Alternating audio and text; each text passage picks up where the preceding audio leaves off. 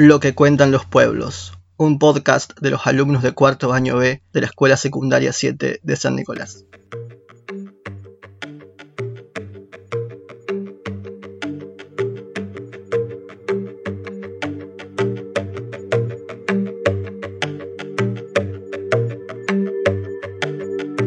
El cuerpo de la rebelión zapatista es, indígena. El corazón de su rebelión es el de la dignidad de todos los estudios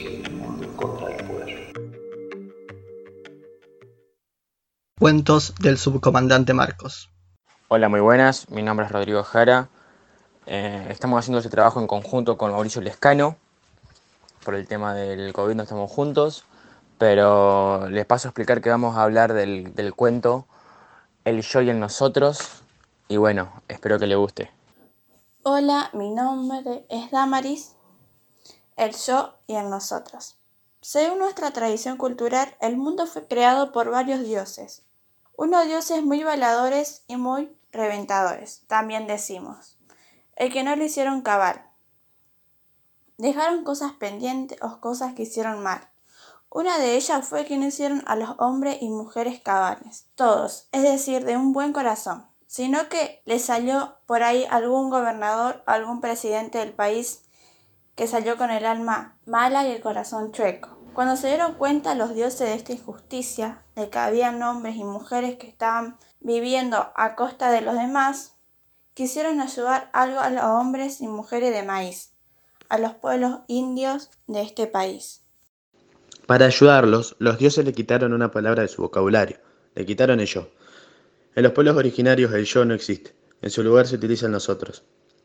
En nuestra lengua maya utilizamos el tic. Esta terminación menciona la colectividad. Por ejemplo, nosotros no tememos a morir luchando. Decimos nosotros, nunca hablamos en singular.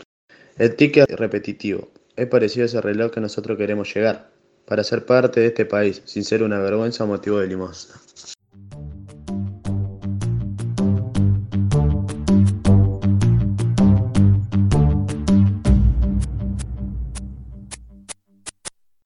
¿De qué manera el cuento nos aporta información de la situación de los campesinos?